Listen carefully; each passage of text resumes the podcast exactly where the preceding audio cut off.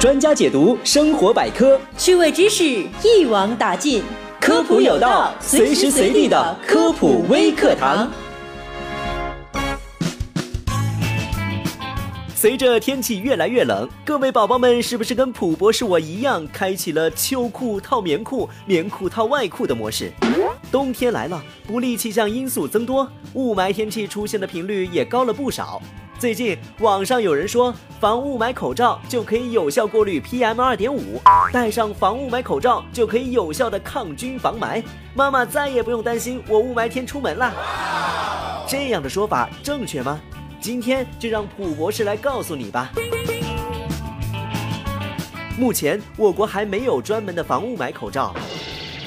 市面上所说的防雾霾口罩，并不能完全过滤雾霾中的颗粒物。生活当中，我们常见的口罩类型有普通棉布口罩和医用防护口罩。普通棉布口罩材质是棉布、纱布、毛线、帆布以及绒等等，它与医用外科口罩可以起到一定的防尘作用。但由于材质本身不够致密，无法有效过滤空气当中的细颗粒物和其他的污染物，因此无法防霾。医用防护口罩对微小带病毒气溶胶或有害微尘的过滤效果显著，防病效果、防雾霾效果均优于前两者。如市面上经常见的 N95 口罩，在这种口罩型号当中，N 指的是可防护非油性悬浮颗粒。这种物质是雾霾当中的主要污染成分之一。九十五指的是过滤效率至少达到百分之九十五。虽然医用防护口罩可以有效的过滤非油性悬浮颗粒，但对油性颗粒物并没有很好的过滤效果。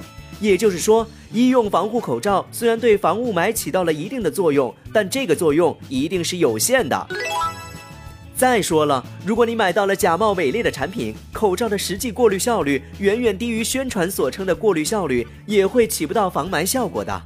接着，普博士要告诉大家戴口罩的注意事项：第一，戴前洗手，不要用手触碰口罩的内侧，尽量保持内侧的清洁；第二，口罩戴好后应完全覆盖口鼻和下巴，可以通过眼镜镜片是否起雾、口罩四周是否漏气来进行判断。口罩与面部贴合越好，防护效果就越好。第三，无论哪种口罩都需要定期的更换，不可长期佩戴。第四，佩戴医用防护口罩时，呼吸阻力较大，不建议孕妇、老人、小孩或有呼吸道疾病的人戴。健康的成人也不要长时间佩戴。